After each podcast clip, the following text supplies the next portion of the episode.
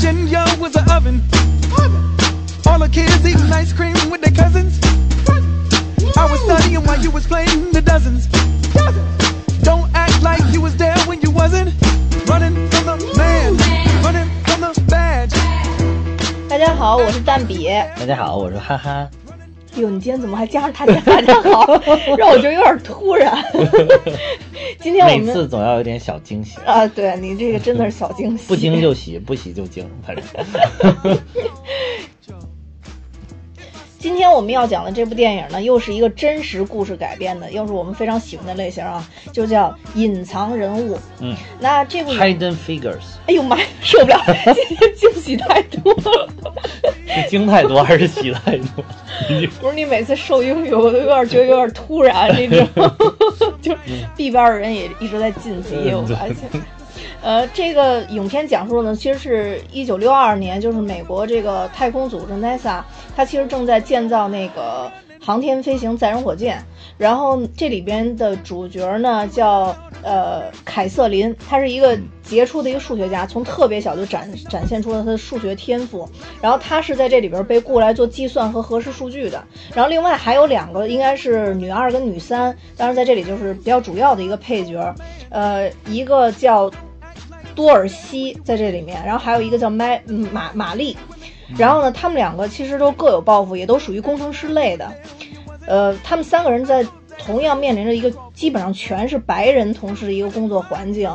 呃，都特别希望能快速的去证明自己，但是因为当年的这个环境，就是对黑人的歧视还是非常严重的，然后他们就需要既可以完成自己的任务，又要面对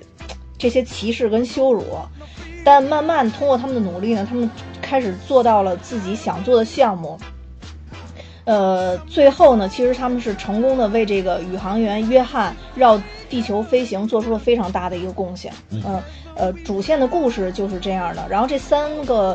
这个应该说是非裔的这个女主人公，然后他们因为这个性别跟肤色的原因，其实在整个的片子过程中，我们都能看到她是受这个种族歧视，或者说在。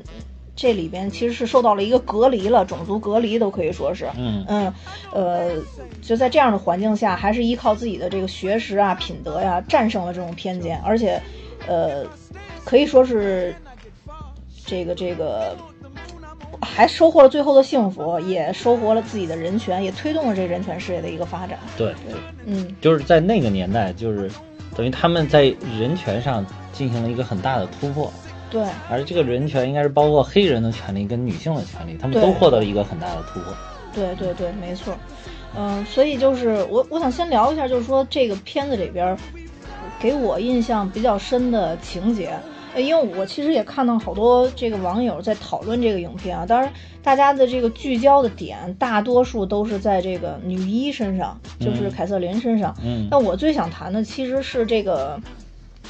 应该说是这个玛丽吧，就她这里边这个玛丽，就是其实应该是女三号了，我感觉，就她是作为工程师，她应该是女三号。对对，她是工工程师，她其实是，呃，在片子里边儿跟在实际中，他其实都是受到了另外一个这个航空研究工程师的一个鼓鼓励，嗯然后他其实就是去法庭申请和白人一起参加这个研究生的课程，嗯然后最终他就是赢得了这个诉讼，然后并且在一九五八年的时候呢，被提升成了一个真正的工程师，嗯然后在电影里边，其实他提到了就是，呃，怎样成为第一个。他为什么要成为第一个？因为他没有办法，嗯因为之前在他之前没有任何的案例，这个允许在这里黑人跟白人一起上课。而且其实他在电影里边其实也展示了。在他的这个课堂里边，甚至没有一位女性。就像你刚刚说，这个片子可能又去重点去叠加这这个女性黑人叠叠加这这种观念。对他最后说服这个法官的时候，也跟法官说：“你愿不愿意成为第一个？”对，也是可以留名青青史的这样的一个感觉。然后法官其实是被这个所触动了。对对嗯，对，电影里是展示这个，就是玛丽的这种坚定和她的这种智慧，给我留下了特别深刻的一个印象。对，嗯，而且我感觉玛丽是他们这三个主要人物里边当中，应该说一开始是对于男女平权这个思想，他是最解放的，对对他是比较想跳脱这个东西的，对，这个束缚的，这个这个约束的。但是那两个属于可能是比较本分的老百姓，啊，对对对吧对对对对对。哎，有几个细节，对你说的这嗯特别对，有几个细节。第一个就是那个，就那多罗西，就那最胖胖的嗯那个，嗯，其实当时他不是一直被，就是他其实一直在做主管的工作嘛。对对对然后申请完了以后，老被人给搪回去。呃，对就是对对，因为是一直都黑人，不知道可能不批他主管。啊对对对，但是他好像也是比较在这方面稍显怯懦一点然后咱们的女一更是就是极端怯懦，在这里边儿这个女一好像就是除了自己干好自己计算的这个工作，好像对其他的连诉求都很少。对对对。啊但是这个女三号特被逼到，忍无可忍才说话，对吧？对对。但是这女三好像就是是一个很很开放的一个小姑娘，就是敢说敢想敢做。对对对对对，啊就是就是这种，我也觉得是，好像一个是他的思想比这两个人更加开放一些，嗯嗯，而且就是他想到什么他就敢勇于这个付诸行动吧。对对对，嗯，对，就是他的性格可能是更开朗一点儿。对，嗯嗯，然后其实第二个这个我印象深刻的是，呃，应该是影影片比较重点描述的，就是上厕所的这个环节。哦，是就这个是一个集中的体现。就我觉得这凯瑟琳实在是太牛了，每次都跑半英里去那个有色人种厕所。就是上下厕所，加上他，他可能是在厕所里边还计算他的工作哈，对所以他每次上厕所时间都格外长，对，来回需要四十分钟，感觉是去朝阳上了个厕所吗？对，没错儿，就是在我觉得在咱们现在看来，这特别不可思议，你知道吗？嗯就是还有这个专门的有色人种厕所，我觉得确实挺荒诞的。对，嗯，然后还有包括他刚刚到了这个新的工作环境，还就他的咖啡壶是单独的，别人都不愿意他他一开始不是单独的，因为一开始他去的很突然，没有人给他准备咖啡壶，然后他就去这个大家都饮用咖啡的那个壶里边接了一杯，然后就是他接完了之后，大家这些办公室里边的所有的人目光齐刷刷的对准了他，就让人搞得很异样。对，最开始他还没发现，啊！对，嗯。他走了两步，突然发现，哎，啊对大家好像都在看我。然后后来你看他那里面有个细节，就是他坐到那儿之后，喝了两口咖啡，就把咖啡杯放那儿，然后又往远处推了推，哦，对对对对对。然后就就感觉好像就是怯生生的那种感觉对，没错，这个其实是然后第二电影这个描述他的性格的。对，第二天也没有谁告诉他，然后就有不知道是谁放那儿的一个小壶，嗯，上面就贴贴了一个就是 color 的，就是对有有色人种专用。但是其实他那个屋里边只有他一个有色人种，嗯就是就只有他一个是黑人。而且你看他当时美国的他当时这个歧视并不是说仅对黑人，他是 color 的，他没说是 black。啊，对对，对看咱这个英语标的，对吧？它是 color 的，就是像咱们现在咱们亚洲人这种黄种人，其实也是在他们的歧视范围之内。对，没错，就是他们那个是当时是就纯粹是白人至上主义，嗯，对，但只不过没有那么明显，是因为当时在一九六几年那边黄色人种还是太少。对那会儿呢亚裔啊，还有就是呃什么拉美裔啊，还有西班牙裔这种就是非常少，对对，对。非常少，不像现在就是现在这个移民政策越来越开放了之后，过去的很多。对，没错，嗯。然后这个这个，我当时印象特别深的就是咖啡壶的这个环节，其实当时也是体现了这个凯瑟琳的一个比较隐忍或者说有点懦弱的这一面。就当时他拿到那看到那咖啡壶的时候，想了半天，最终还是没有勇气喝那个呃，对原来的那个。他还是没有勇气，但他就跟那个呃什么 Mary 不不太一样对啊，，嗯，他他就是看了看，你就明显感觉到他很异样，就是表情很异样，就是肯定心里边很不舒服，对，但是还是默默的拿起了贴的标签的这个咖啡壶，自己倒了一杯，对对对，就还是没有勇气跟别人喝成一样，或者没有勇气质问大家，就说说为什么那个要要给我单独弄一个这个咖啡壶，他也没问，就是默默忍受的，就是可能我觉得就是黑人当时在那样一个很漫长的历史环境当中，他已经有很多黑人也认命了的那种感觉。就嗯觉得虽然有一些黑人在做这个努力的斗争，比如说这个玛丽的老公，他就是一直在参加这种黑人的平权运动，但是很但是他是属于少数那种很极端的分子，有点像现在极端主义的，快跟恐怖主义划等号的这种感觉，因为他是用一种。呃就是有点接近于暴力的手段去对抗这个事，上街游行，甚至还还有一些小的冲突会跟人发生，所以连玛丽都不同意他去做这种事情。嗯就是觉得他有点太过激了。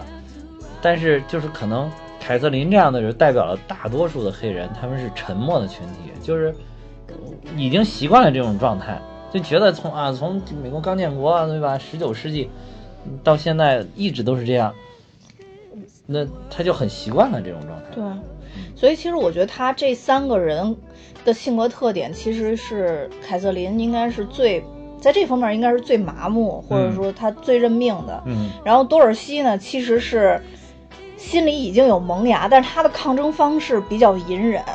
就是比较符合程序，呃，对，就确实有做领导的潜力。对就是一切要咱们按照法律法规和制度来说，对对我写申请，你不批我就再争取。对对对对。然后这个玛丽就是比较冲劲儿比较足的，其实也符合他们就是本身他们自己的这个专业。嗯凯瑟琳就是做数学的，就勤勤恳恳的感觉。对对，跟数字打交道。对对对，然后玛丽就是玛丽，看在这片子里边看，她应该属于机械类这种机械类工工程师对对对，啊就是还比较有力量的这种感觉。所以我觉得她这个三个人的这个性格特点还是挺明显的。对对嗯，所以这个就这这里边这多尔西，就是我觉得他抗争的这一点也是给我留下印象比较深，就是偷偷去学那个编程，啊，我觉得这也挺厉害的，这个真的挺厉害的。打铁还需自身硬。呃，对，人就是拿事实说话，你看你们白人都不会用吗？嗯还 IBM 的工程师不是这这个电影是不是 IBM 给赞助了？我觉得这玩意儿给 IBM 打广告，就是当时呃美国宇航局上天呢，全靠的是这个 IBM 的计算机，啊就是当时还属于那种大型机，嗯嗯，而且是拿那个磁带来计算的，并不是 就是当时还没有现在咱们这么先进的什么硬盘啊什么的，就是很很就是那属于最尖端科技。它、嗯。但是大型机用的还是那种磁带，一卷儿一卷儿的大磁啊盘，对对对对，大磁带，然后就出来的计算结果都是拿那个打孔器啊打孔。打打打我跟你说，那玩意儿一般人看不懂，那个也是要专业人士才能看懂，然后就一点一点就打出来，然后结果连 IBM 自己的售后人员都搞不明白这机器怎么安装、怎么用，白弄了好长时间，然后结果。我觉得他这点还挺有前瞻性，他就他就看到了这么一个 IBM 大型机之后，就说说姑娘们，就对他在那个啊对那块特别牛算小组，对对对对就是里边全是黑人女性，嗯他就说：“姑娘们，如果我们还在这样勤勤恳恳的用手算的话，以后我们都会被淘汰的，就是我们都会被解雇。嗯所以我们是不是应该学一点新的东西？”然后他就把自己悄悄从图书馆抢出来的书，嗯。对吧，交拿出来，然后分享给了大家。然后大他就等于是一块儿搞了一个叫什么，就是什么计算机应用小小组对。然后后来果然有机会，等到了，他们等到了这个机会，然后他就率领他这个小组的姐妹，计算小组的姐妹一块儿去大显身手，对对对，所以说还是很有领导潜质，很有领导潜质，而且是个好领导，就是不光是自己。就是进步了，而且要要带着大家，带着姐妹们一起，不要被这个时代所淘汰。而且就是其实他在这里边描述的这所有的这个黑人姑娘们，嗯，不管是咱们这三位主角吧，算是还是他办公室里那些姑娘，统一的特点都是非常上进，而且非常非常珍视这份工作啊，对对，嗯因为可能是黑人女性，又是能找到像在 NASA 工作的这么这么高端的这种工作，实在实在在那个时代是太难了。对所以就是好不容易我得到，即便我在这边，哎，可能有点受气啊，受歧视，还只能在一个小楼里边哈，嗯明显是一个破旧的那个西区计算中心，明显是一个破旧的小楼里边让人觉得不可思议。啊。但是你你一出门一说，我天天跟宇航员打交道，对吧？当时很啊，牛，对对，他很牛，我做的都是最高端的计算工作。我这个美国人要上太空，要跟苏联对抗，全靠我们。就回去说起来，就是非常牛的一个工作。嗯，对，没错。嗯其实他这个电影里边开头有一个情节，就是他们三个人一块儿开车去上班的时候，嗯然后车不是抛锚了嘛，然后有一警察过来，然后就问他们仨到底怎么回事儿，就是立刻想调查他们家，就看见黑人就本能觉得是坏蛋嘛。对对对。然后这三个人一说自己在哪儿上班，然后那警察就觉得不可思议，然后但是还是放他们走了。啊，不但放他走，还给他们开道了，啊，对对对对对，还用自己的警车警车给他们开道。对对所以一开始是对他们有点质疑的，然后后来一说说我们是在 NASA 工作，那个那个我觉得那个警察还挺搞笑，仰头看天空看了半天，就有一种他好像想看到那个宇宇宇宙飞船的那种感觉。对对对对对。然后就说说那你们是不是经常能接触到太空人，对吧？能接触到宇航员。然后这几个其实我看他们也不能经常接触到，但是他们就很自豪说：“是啊，是啊对我们经常能见到。”然后一下这个警察的态度就完全不一样了。毕竟这三位的智商都是在线，对对这这警察一看就嗯不是什么在线人对士。对对对对对。然后警察肃然起敬，就开公车、开警车为他们开道。对对对对嗯，对，那块儿还是挺提气的。对对对，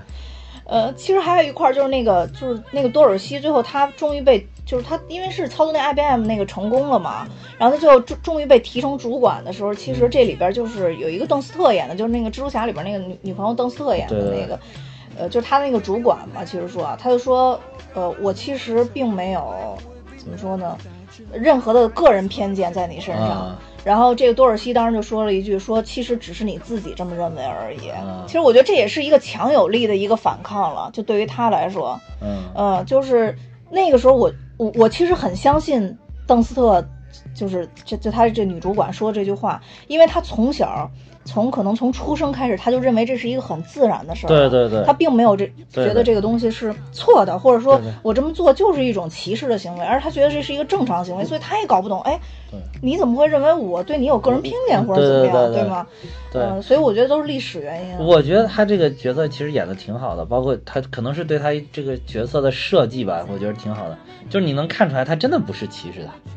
但是他真的你你能感觉到他在歧视他。对对，但是他，你就又感觉到他不是发自肺腑的在歧视他，他而且就是你，你还能感觉到他好像甚至在刻意的做一些，就是能体现咱们都是女性，不管你是什么颜色，我们都平等的这个这个举举动行为，但是又不可抑制的透露出来那种对黑人的不屑的感觉，就是真的就像我觉得就像你刚才说的，他是因为长在这个大环境下，他真的无法意识到。说不定他还觉得自己挺先进，因为我能做，你看我能经常跟黑人女性接触，我在接触的时候我也没有动不动就骂他们，对吧？对我也没有动不动就是说不让他们怎么样怎么样，然后我只是你看，但是我所有的都我我还都是按规矩来办事的，对吧？啊，对，没错没错，对吧？在他在他认为来，这就是规矩，在在他对在他认为来，我已经做出了巨大的这个努力了，就是对为，但是其实，在黑人的眼里，黑人女性的眼里看到那差别大了。对，哎，其实在这儿我插插一句，就是，嗯呃，我为什么当时看这片子就立刻有这种想法？就是还有一部片子也是真实故事改编的，是讲打棒球的，啊叫《传奇四十二号》，就哦讲的是美国的一个传奇棒球运动员，他也是一黑人，嗯就他是当时也是他上场引起了轩然大波。嗯那个片子，那个那个里边那个革命的人是还是哈里森福特演的，哦嗯，然后当时就是有一幕，就是他当这个黑人上场打球的时候，好多白人，因为他有好多就是球迷嘛，好多白人都在上面骂，就是说就骂这个黑人让他下场嘛，嗯然后就骂各种脏话什么的。然后就是旁边坐了一个小的白人小孩，他也是球迷，他也是本来是过来看球的。他一开始听大人骂这些脏话，他觉得特别怯懦，嗯但在骂着骂着过程中，他就认为说。哦，我也应该去骂这个黑人，啊 所以他当时也是跟着他爸一起去骂。就当时那一幕让我觉得看完挺震撼的。我觉得孩子其实是最天真、最不懂懂得什么事情完全是靠大人的言行去引导了他。对，嗯，所以所以说这种权力斗争总是运行几代人，甚至几十代人才能行。对对因为他首先要把这个土壤渐渐渐渐的让它消失了，对然后从一个歧视的土壤变成一个平等的土壤，然后从平等的土壤里面长出来的这些呃新的人、新的小孩，他才能慢慢慢就从从内心深处来接受这个东西。对，就从内心深处他才就是接受，相当于是有一个全新的价值观全新的价值观，，而且所以说你你看现在，在美国这个问题还是始终存在的，就是黑人白人的问对题。对对对。哎，像咱们说那个弱点的那个，其实也是也是对啊嗯。从那里边展示，就是说他们白人白，就是真正他们觉得自己是很高尚的白人，就绝对不会去黑人区。对，嗯。那个那个片儿拍的还是两千年之后的事儿，对对吧？对对，没错。已经进入二十一世纪了，就是美国 还是不可能完全的割裂这个东西。对对对对对，应该是零八零零九吧，我记得是，啊对。就还还是很靠后，都到了差不多二零一零年左右的事儿了。对，所以就是这么多年，可能这东西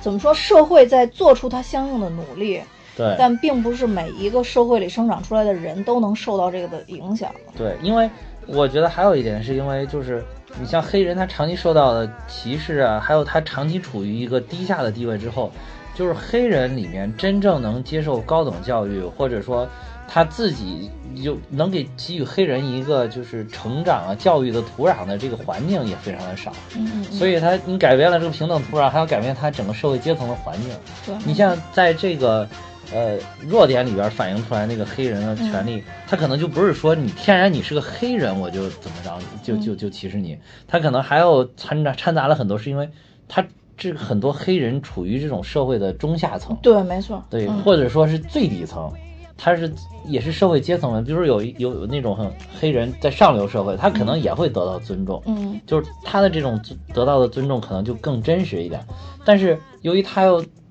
处于的稍微下层，他又是黑人，他就可能比白人处于下层就要更低一点。嗯嗯嗯嗯嗯对我你这么说，我又想起来，就是嗯前一段时间特别火的一个美剧，叫什么？这这是我们的生活啊，我还有我们的一天，叫，This 什么？us。呃，对，This is Us，、嗯那里边其实也有一段，就是他那里边的那个有一，其中有一个男主是黑人嘛，啊啊啊，那个黑人就是他已经是很上上流的社会了，但当他爸，呃，从他家出去穿着比较破的衣服的时候，他会提醒他爸说，你就是不要出去，会在这一片儿你要小心一点儿。嗯呃，就是会他会觉得说你是一个黑人又穿成这样，可能会有危险。就是我能得到尊重，但你肯定得不到尊重。在他身身体里边还很清晰的能认识到这点。嗯对。所以就是啊，那这都是最新的影片了。到现在为止，其实还在讲这个，还在讲这个对事情包括其实咱们讲的这个隐藏人物，其实也是一七，我看大部分地区都是一七年上映的。对，嗯，对，所以就是，呃，证明说现在还有这个问题，因为因为就是其实这个片子还是受到奥斯卡还有金球奖的多方的关注嘛。对怎么说呢？它必定还是一个政治非常正确的一个一个电影，对所以说在这方面还是受到了很多关注。对嗯，这说明问题还不少。呃对，没错，还亟待去解决如果如果黑这个不是个问题的话，可能拍这样的影片就会相对就少了少了，对对，但是现在其实这类影片挺多。对，你看这几年什么还有什么月光男孩什么，都是跟黑人哦有关的，吧？对吧这年反映这个有色人种的这个影片还是挺多的。对，没错没错。主要是尤其是前年吧，应该是前年的奥斯卡吧，就是最后获奖的好像没有一部是没有一个是黑人，而且没有一部影片是黑人影片，嗯。然后就不是引起了很大的反响嘛，甚至有一些就是那个大明星，像那个史密斯夫妇，啊不是不是史密斯，威威尔史密斯夫妇，不是那个史密斯 夫妇，就是威尔史密斯夫妇，他们他们两口子就拒绝参加那一届的奥斯卡，就是因为里面好像连那个提名的都没有吧，黑人片还是怎么。哦，就是反正很愤慨，就是这个这个在在最后就是奥斯卡晚会之前，这个就已经成为了一个大话题，所以很多奥斯卡的明星就是黑人明星就拒绝参加，还有白人明星也有拒绝参加的，就是觉得他宣扬了这种种族歧视。呃我觉得有的时候这些事儿好像有点过于敏感了。我觉得艺术方面的东西还是交给艺术去评判。但是在美国，其实政治正确是非常重要的，就是嗯大家不要以为只有我们国家爱讲政治，其实美国是很讲政治的，但是美国的政治正确可能跟我们的边界有点不太一样。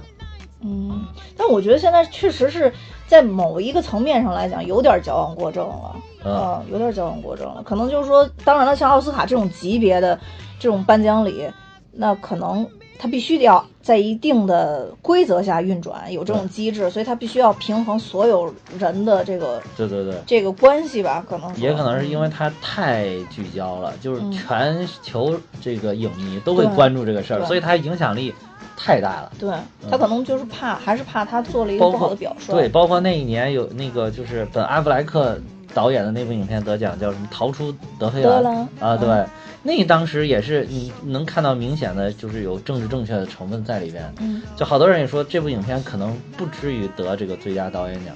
但是因为他排的这个主题，嗯嗯又又反映的是伊朗的事情，所以就是正好契合了当时伊核协议的一些东西，哦，所以他那一年就得奖，而且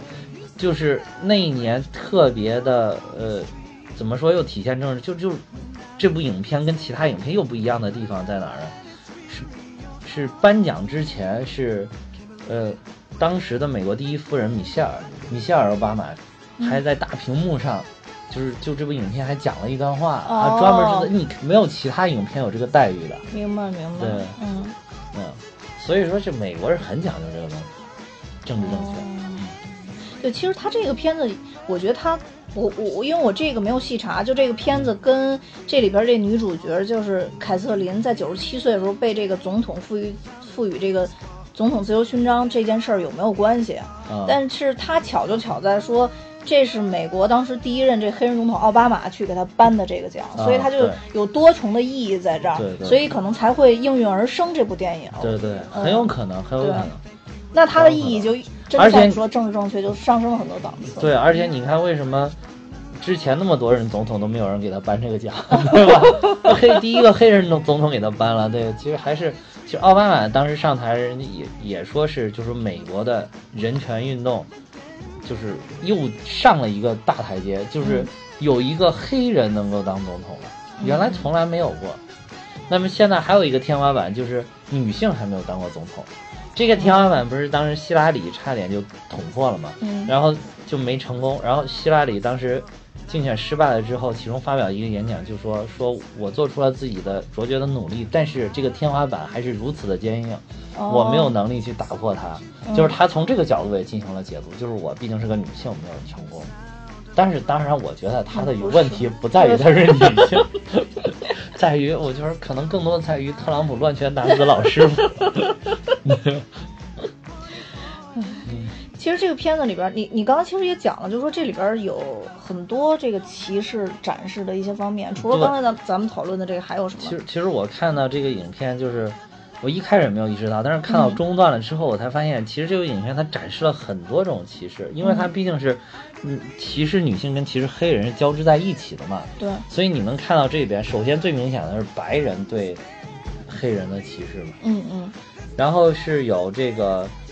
不但是白人对对黑人的歧视，就是其中有一个情节，就是这个凯瑟琳是单亲妈妈，对对吧？她老公应该是去世了。对对对。然后这个这另外两她两个好朋友就是另外两个女主呢，就是想给她撺掇她跟一个上上校吧，啊，对对对，两个人那个是黑人上校，对对对。然后想想就然后在第一次就认识的时候，其实那个上校对她也挺有挺有意思，对也想去主动接近她，然后跟她聊一聊，但是那上校就一不小心说错话了。其实这块儿体现的是，你可以看到黑人自己对自己也是有歧视的，就是那个可能是更多的是一种男性对女性的歧视。嗯但是他又不完全是，他就是说你作为一个黑人女性，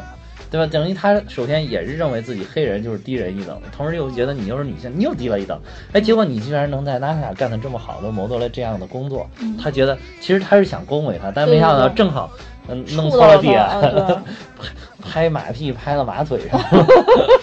对吧？就就导致他们中间有一段隔阂嘛，嗯就是，然后这个是你又能看到是黑人自己对自己的歧视，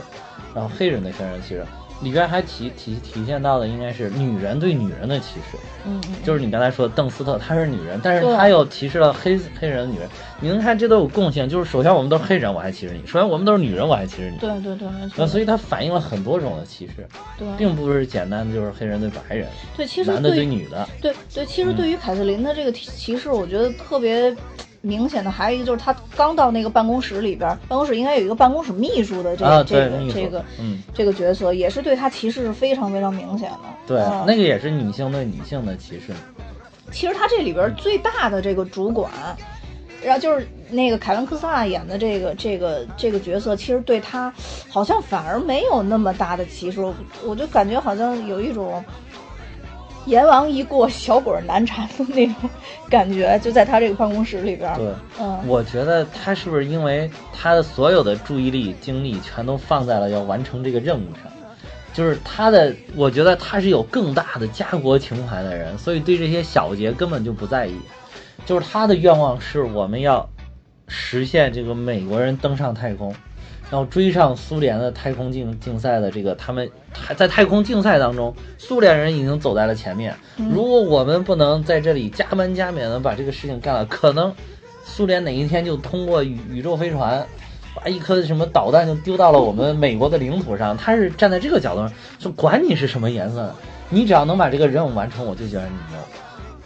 黑猫白猫，哦，对，这 对对都是好猫，这用在这儿太合适。太合适了，黑人白人能算出来数了就是好人，所以所以我觉得他可能就是，所以这这也看出来有一些有突破性的人物，他可能是他站在了一个更高的层面上。为什么底下的这些人没有能够超出这个窠臼，是因为他们还没有站在那么高的层面上去看待这些事情。对，其实从嗯好多类似于这种真实改编故事来去讲这个黑人歧视的这这这个事儿的。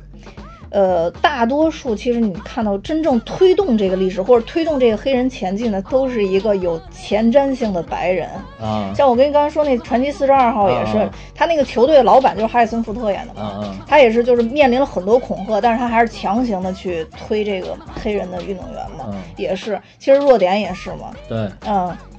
包括这个片子也是嘛。如果不是他这个主管强行的带着他去开会，强行让他做好多事儿。其实其他人也也也可能就不让他去做了，嗯，也是因为这个人。哎，但是你要这么一说，你说会不会是这个电影拍摄里边还是潜藏了这个就是白人至上？就是说，你看你们黑人的权利要靠我们白人来给予，哦，要要靠我们白人来推动。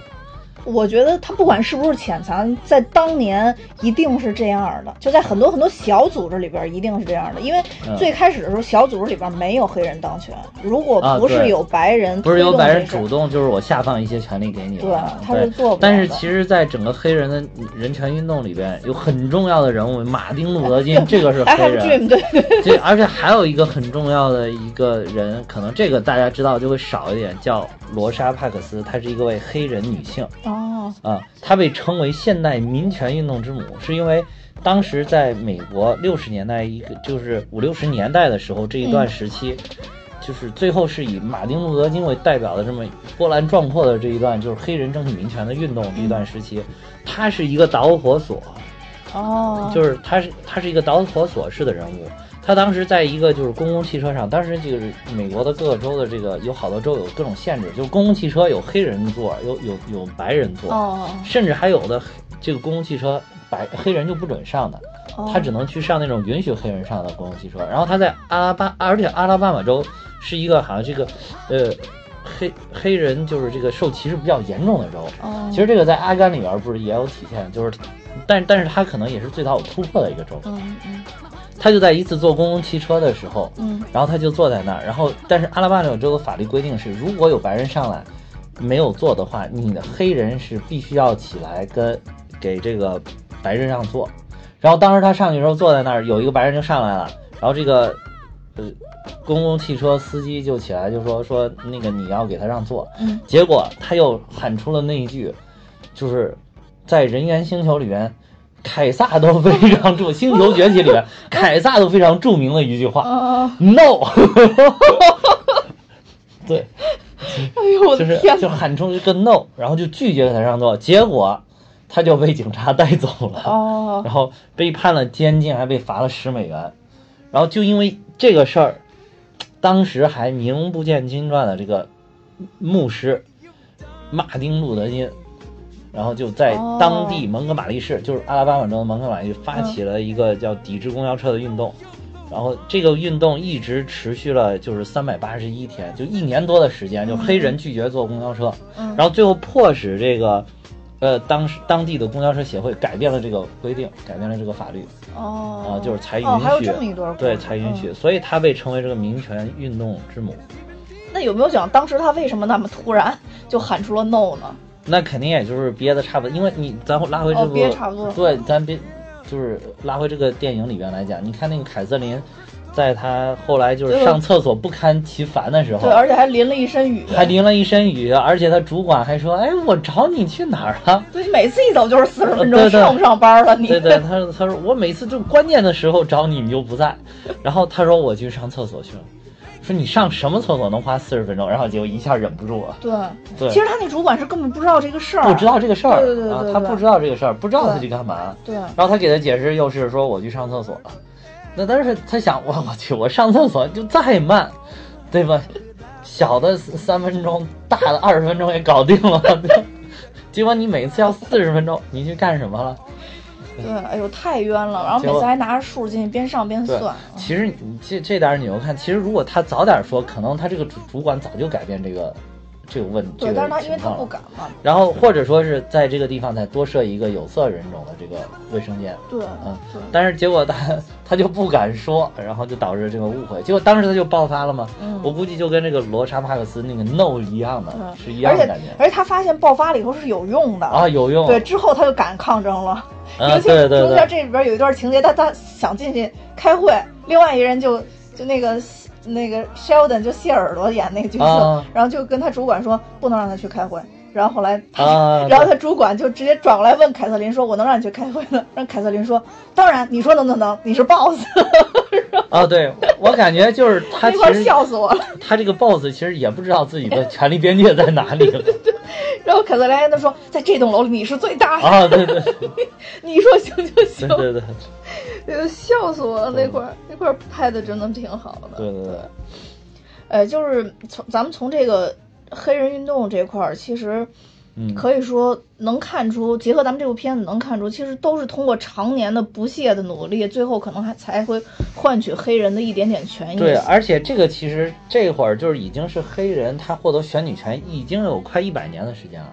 再往前追溯很很早的话，应该是从南北战争开始，嗯嗯就是当时是一八六三年的元旦，嗯林肯总统颁布的这个解放宣言，嗯。然后宣布解放黑奴。从战争结束之后的，就是南北战争结束之后的几年，嗯，然后各个州就开始陆续通过就是赋予黑人选举权的这种法案。但是其实呢，就是这个法案好多州都是非常迂回的来赋予他的权利，嗯，就是或者说是名义上说黑人就有选选举权，但是因为当时美国的宪法之下，在各个州的法这个法律也有极强的效力，嗯。然后就是各个州呢又通过设定很多小法律来限制黑人真正获得选举权，嗯。所以就是在表面上看，黑人是应该从，呃，十九世纪七十年代左右就开始获得选举权，但是真正的是一直到了一九六四年，就是在马丁·路德·金长期不懈的这种黑人民权运动的努力下，嗯。国会在一九六四年通过了民权法案，这样才真正的就是废除了各个州的你这些选举法律，哦，然后就是只能以我宪法赋予的选举选举权利这个为准，嗯。这样的话黑人才真正得到了投票选举权。哦，那嗯。真的有中间其实已经一百100年了。一百年了，一百年的时。间的斗争。其实这里边电影里边也有，就是这个你说这种反复的情况，就是玛丽她去要要求上这个学校的时候，嗯，当时说了法律规定已经不再存在这种什么黑黑人白人不能在同一个课堂里边上课的情况，对但其实他要去的这个学校是拒绝执行这个法案的，呃对对对所以他才去去找法院，法院来去定裁裁决，对才就裁决这个他应该是找的当地的州法院，对对对裁决这个事儿对对对。嗯，所以说，因为这里边演的是一九六二年嘛，就像你刚刚说的，其实有等于后面又有两年的时间再去不停的再去改善这个事儿。对对所以结合刚才你说，就真的是从大环境下可能有这种民权的领袖对在推动整个社会大的风气的改变，然后在小环境下也有真正的像这种白人的。这种管理层啊，或者说有一些民间人士也在同时推动就是他们的思想就是提前进入了先进的行对业，对对对 对，提前进入先进的行业，对对对对对，没错。嗯、这片子其实，嗯，我想讲一下，因为它毕竟是真实的这个故事改编的嘛，然后所以我觉得有几个比较真实的这个内容，呃，我觉得特特别想说一下。第一个就是这个片子开头的时候，其实最一开始就是讲这个凯瑟琳从小的时候就是她智商异于常人，啊对对对然后就特别聪明，然后她那个电影一开头就是她一个人在做。好像在做因式分解，大概是，啊对对对。然后底下好多好多高中生都看傻，但他那会儿才十岁嘛，对对。然后所以就是他这里边其实就就是这个是一个确实是真实存在，就凯瑟琳她就是一个天才，从小就被认为是一个天才，然后她数次跳级，十四岁的时候就高中毕业了，哇塞，然后十八岁的时候就大学毕业了，少年班儿，哎 对，就少 对对，其实就是少年班儿，而且就是他父母是比较有前瞻性的，就真的是为了他子女的教育，然后就像那个。电影里边演的，他驱车一百二十英里，然后整个把家搬到可以允许他们上学的这个啊学、学学校附近去，所以我觉得有这样的父母也能也能培养出这样的一个天才。对对所以这块儿我觉得就是印象特别深，我觉得可以讲一下。然后还有一个就是，呃，就其实这里边有好多就是提到这个，就你刚说那 color，就是啊有色人种。对其实现实里边真的是有过之而无不及，就是他们不光说是。上厕所、工作嗯。这些东西都分开，然后包括就是有的计算机也都贴上是、啊，对，是黑人专用、白人专用的，然后还有的就是就是呃吃饭对也是黑人专用、白人专用，对。一切当时应该说是一切，对对对，包括啊这电影里边其实也演到，就是说你看他那个在街头，因为国外不是街头随便都可以随便喝个自来水儿什么的，啊然后对对对，这虽然中国到现在都没实现，但是快了。然后那个，然后也都有这个，也要贴上这 color 的这个这个标签儿。嗯然后所以就是，就这个东西在当年真的是一个很，我觉得有点反人类的一个东西，所有东西都是隔绝的。所有东西对，嗯就好像你黑人碰过的东西，我白人就不太想碰了，对对对就这个感觉。就让人觉得黑人不是人，而是动物，呃就有点这种感觉。对对对。哎，我之前听过一个哦，有台的节目不是说过一次，说是这黑人什么，他们去去在爱尔兰好像、嗯。这个说是去参加一个什么活动，哦是足球庆祝啊，是他的嗯。那个主队获胜了，嗯。就一堆人去庆祝，然后那个就有那个外国人就拉着他，就是嗯。拉着他是怎怎怎中国人嘛，嗯。然后就拉着他说一块儿去庆祝，然后他说哎我正有事儿，你拉那个谁谁谁，就是说那个黑人。就是指了一个黑人兄弟，然后他说：“嗯你看他没事儿，你拉着他一块儿去。”然后那个人特别惊讶的来了一句：“怎么能拉他？他是黑人。” 就是意思就是，就是意思就是，就不是说他是人的意思，就是他那个就是好像我我感觉有台那个节目讲的意思就是说，那就那个爱尔兰人就完全就把那个黑人就当成一个 animal，啊，对对对就是我我得拉个人跟我一块儿去啊，对对对我不能牵牵个动物出去跟我一块儿庆祝，所以我才找你。对 对对，没错没错，是我我想起来有台确实讲过这个，对对。对，确实这个电电影里边就给别人就是就是这种感受，呃，然后还有一个就是真实的，就是说咱们这里边讲这多尔西，嗯就他他确实是历史上这个就是 NASA 的第一位黑人主主管，哦，呃，而且他其实是比这个凯瑟琳早到了五年的时间在这块儿，所以说哦。他是资质也是比较，也是比较这个这个深的，对对对，有资资历的这么一个人。嗯然后这个其实他也是一个总是为人权事业发声的一个这这种就是怎么说呢，这个意识啊，意识对对。然后，嗯，这里边就是包括电影里边还有一些就是凯瑟琳在那个。呃，这个碰头会里边儿，就是对这个整个的算式的一个改善，啊，就是尤其是他，就刚才我提到比较搞笑那个场景，在他就他第一次去参加这个会议的时候，啊然后他当时对这个算式的整个一个改善，那是真实的有这么一场会，啊然后就是当时他的领导就是特别赏识他，啊啊、就是在这里边儿其实相当于变相的这个这个表扬了他吧，啊，就是这样。然后呢，就是这里边这个男男的这个主管呗，对对，但这主管其实是三个人，在实际是三个人。他本来是想直接就是展示凯瑟琳直接的这个主管，啊。但是呢，因为这个人不同意，就不哦同意演他，哦就没有授权，没有通过这授权，哦所以就把这三位主管合成了一个人。哦呃，然后就让这个凯文科斯塔纳去演这个人了，哦嗯，但是其实就是可能这个人当时就是这三个人都对他有过关照，但哦主要还是他这个主要主管，但人家可能比较低调，啊然后就就就就不愿意做这个事儿嗯，对，呃，然后还有这个这个这里边说这玛丽，她也是确实是第一位这个。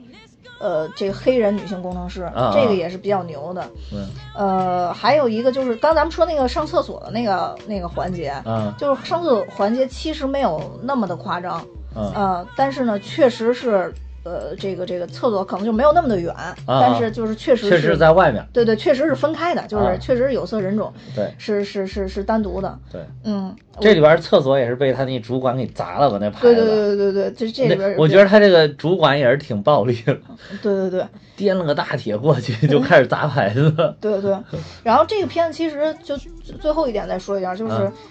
这里边这个整个的算式演算，你看就是一直是啊黑，是凯瑟琳在那儿演算嘛，但其实它这整个的演算过程是三百个数学家完成的，啊。啊、所以就是，但是这片子为了突出他了，就是一直在演，就是演他演算你是说这个这个电影为为拍这个电影找了三百数数学家，还是当时啊？当时实际的情况，啊但是他就对没法，但是他是不是在那个中间算了最关键的一点，或者是改善了一个？呃，他在那个就是宇航员在返回那一刻，嗯。就当时也展示了，啊就是说他如果返回落点不对，啊。然后就有问题嘛。当时那宇航员就因为这不是犹豫不想上去嘛，然后他不就说找那个更聪明一点那个姑娘过来嘛，然后那一块儿确实史实里边是他演算了，啊就就是，但是其实这个宇航员跟他们也没有那么频繁的见面，然后也嗯没有就是特别赏识他，然后只是说这个东西确实是他演算的，嗯，对对对对对，就所以这这是其中几个比较真实的一个细节吧，我觉得结合起来看会比较有意思，因为很多时候我觉得，如果电影是一个艺术品的话，我们会因为它散发出来的这种气息、它的精神而受到鼓舞，但如果电影很多时候它是一个真实的故事的话，我觉得这种鼓舞力会更大，因啊为你，会，对，是，你会咱们一直在强调这一点，对对对对，因为最近讲了一堆这个很真实事儿改编的电影啊，对对对对，没错没错，就是转过来再插一句，就是为什么钢铁侠那么招我们喜欢，就是因为如果我们努力一下，都有可能成为钢铁啊，侠。对对对，但是他感觉更是一个真实的人，对对对对对对对因为其实，在电影里边也表现，因为最近又看了钢铁侠，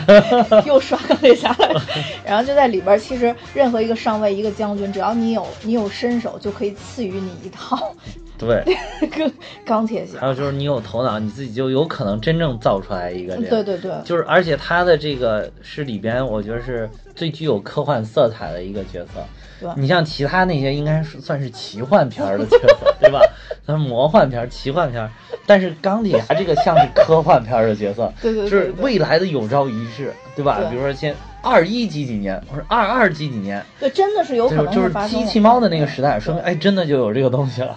对对对到时候人真的就可以穿着一个东西乱飞，对对，到时候一定得给小萝卜唐尼穿上，给他飞出去。对，还给动动动，到时候说不定把小萝卜的唐尼的塑像就立在那儿，对对对对就是这个，就是什太么帅了！单人飞行器的先驱，单人飞行器，怎么让你一说就变那么 low？对 咱现在单人飞行器有啊，对，就是高端单一单人全身覆盖飞行器的先驱，对对，然后这个飞行器还没事还可以 biu biu biu，、哦对，对，还可以 biu biu biu。对，嗯，其实刚刚咱们已经说了其中一个就是吸引我们看这个电影的一个原因啊，嗯就站在我的角度上啊，嗯就不得不说，就是我看这部电影很大一部分原因是去看这个。首先是女性取得成功，啊其次是我想去看黑人女性取得成功。啊就在我的内心来说，我一直都觉得，呃，这个社会首先就是虽然已经进步了，但目前来说，你说对女性的这种，也不是说它应该不是歧视了，我觉得用嗯歧视有点儿、有点儿过了。嗯我觉得应该说对女性还是有很多偏见的。对对，呃这种还是有很多不平等在里边。嗯，对，就是这种偏见的话，会让我们内心有一丝渴望去看类似于这种 女性成功的一个电影，你知道吧？呃，然后它又是一个真实的故事，嗯所以我就会觉得说，当我看到他们取得这么巨大的成功的时候，就是你就想你的饼店是不是也能开遍就中华作为大地？作为一个本来就日常打了鸡血的人，你就会觉得又来了一剂强心剂 就是有有这种感觉。就是我觉得，呃，我我我觉我觉得我常见的就是说，在这个现实生活中啊，嗯有一些东西，就比如说大家会觉得长得好看的女生都没脑子，啊，其实哎这好多人个我觉得是有这种想法的。这个我觉得现在好像已经就早就改变这个了。嗯，目前来说其实还是会有，还是会有，对对对，而且还有一些地域性的，比如说像我那那一期节目就说，我说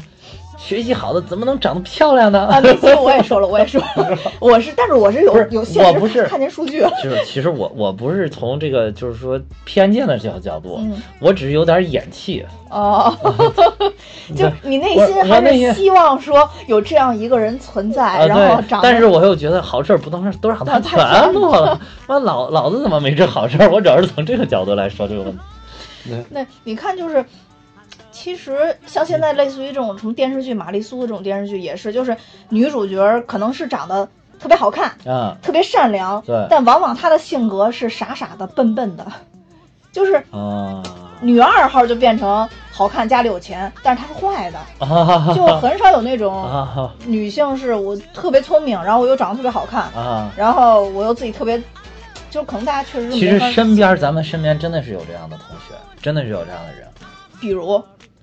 比如这不能在咱们这节目里边讲哦啊，哦，好吧好吧，嗯，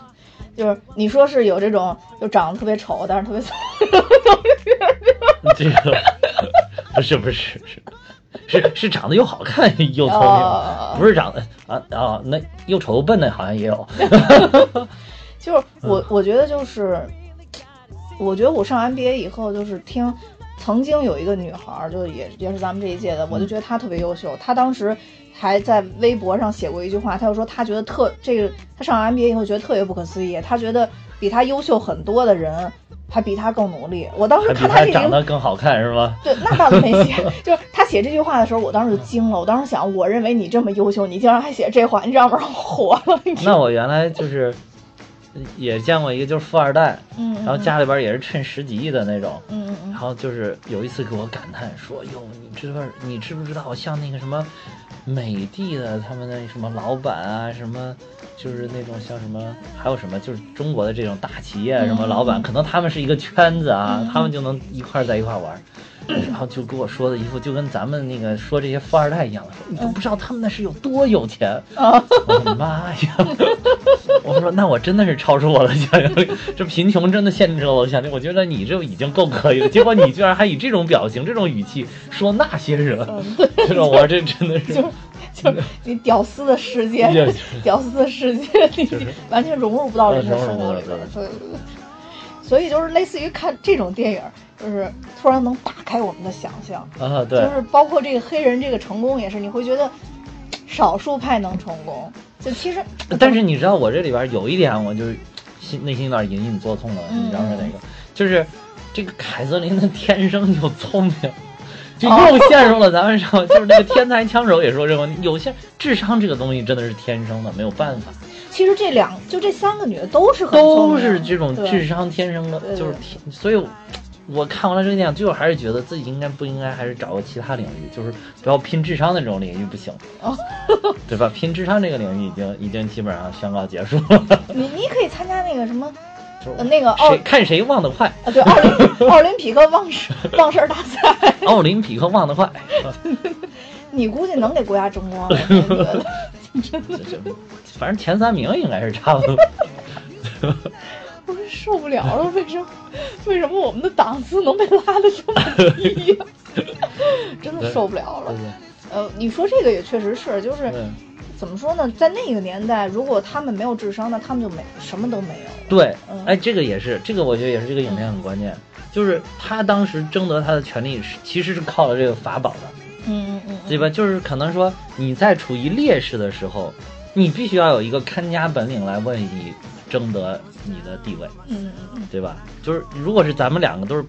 就是平等的以待的，就咱们两个在同一个起跑线上的话，那样我们拼个综合实力，对吧？嗯不是你好看，但是我比你智商略高一点点，对吧？我智商比你高，哎，你你又比我有钱一点点，对吧？嗯你比我有钱一点，我又比你稍微有权利一点点，就这样，哦大家拼个综合实力，最后嗯就是大家拿着一把牌看怎么打这种感觉嗯。但是如果是咱们两个起跑线特别的不平等，那就是有一个法宝，对吧？比如像这里边就是智商倍儿高，对，要不然就是家里巨有钱，要不然权力巨大，对吧？就是你拿一个法宝这样，就是其他再短点儿都没事儿。对 但其实这个片子有有有一点我没查，我没明白，为什么他那里边没男的呀？就聪明的都是女的，没有黑人男的，你没发现吗？是在里边上班的，没有黑人男的。哦，好像是对吧对，然后他那个西区计算组好像就是一个专门女性女黑人女性的计对算组。对对，女那也许我我咱没查的，是不是他还有一个什么，比如南区计算组全是黑人男性？啊我觉得这可以可以查查一下这个补这个这回我们功课没做到这个对部分对对对，啊。可以补充到底下那个评论里边或者怎么样。对对，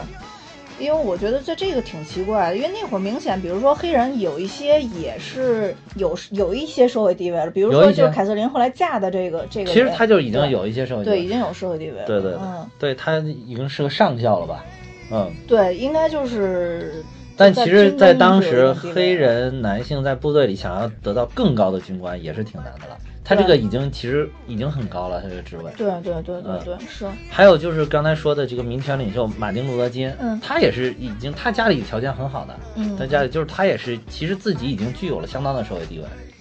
呃，他可以不去干这个事情，已经能过上比较好的生活，但是他就是还是要为这个黑人发声，就是这这也是他伟大的地方。嗯。我觉得吧，就是